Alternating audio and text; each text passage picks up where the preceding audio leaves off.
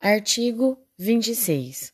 Os currículos da educação infantil, do ensino fundamental e do ensino médio devem ter base nacional comum a ser complementada em cada sistema de ensino e em cada estabelecimento escolar, por uma parte diversificada, exigida pelas características regionais e locais da sociedade, da cultura e da economia dos educandos. Parágrafo 1.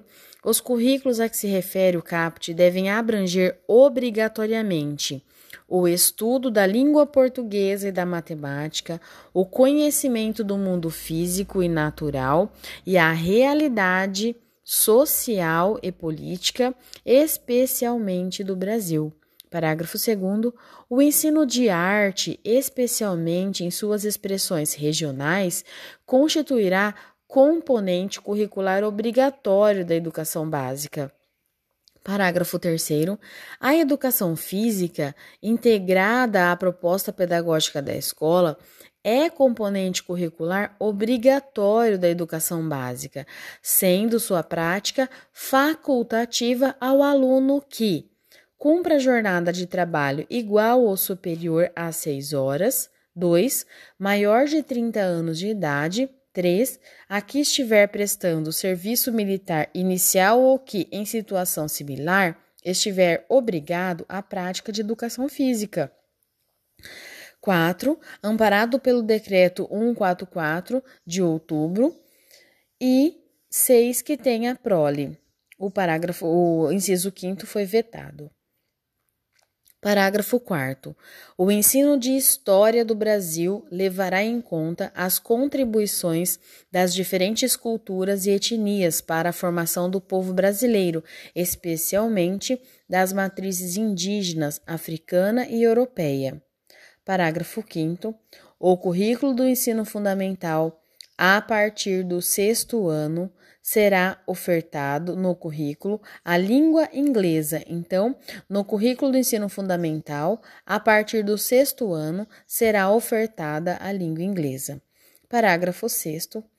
As artes visuais, a dança, a música e o teatro são as linguagens que constituirão o componente curricular de que trata o parágrafo segundo. Então, olha lá, as artes visuais, a dança, a música e o teatro são as linguagens que constituirão o componente curricular do ensino de arte, especialmente nas suas expressões regionais, tal, tá? Que nós acabamos de ler. Parágrafo 7. A integração curricular poderá incluir, a critério dos sistemas de ensino, projetos e pesquisas envolvendo os temas transversais de que trata o caput. Parágrafo 8. A exibição de filmes de produção nacional constituirá componente curricular complementar, integrado à proposta pedagógica da escola. Olha só, sendo a sua exibição obrigatória por, no mínimo, duas horas mensais.